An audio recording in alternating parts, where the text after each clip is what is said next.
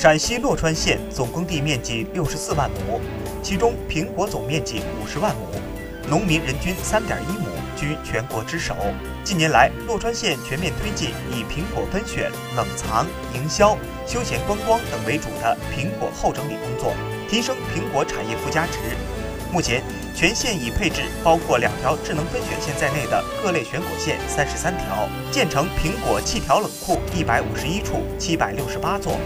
总储藏能力达四十二万吨。在公司车间内，工人先将苹果倒入智能分选线，